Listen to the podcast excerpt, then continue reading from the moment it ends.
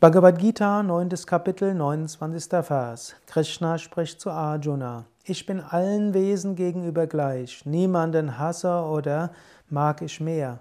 Die Menschen aber, die mich mit Hingabe verehren, sind in mir und ich bin spürbar in ihnen. Gott ist nicht parteiisch. Ist auch nicht so, dass Gott jetzt unbedingt mag, dass wir ihm etwas darbringen. Gott braucht unsere Opfer nicht. Gott ist ja alles. Gott ist nicht parteiisch, aber wir können Gott spüren, wenn wir ihn mit Hingabe verehren. Gott braucht eben nicht unsere Opfer. Manchmal werde ich gefragt, braucht Gott, dass man ihm Arati macht, Lichtzeremonien, Pujas, Verehrungsrituale und so weiter? Nein, Gott braucht nichts davon. Aber indem wir dies tun, können wir Gott erfahren. So wir bringen Gott Dinge dar, weil wir so Gottes Liebe erfahren. Ist ähnlich wie eine Mutter, die eine Zeichnung bekommt von ihrem Kind.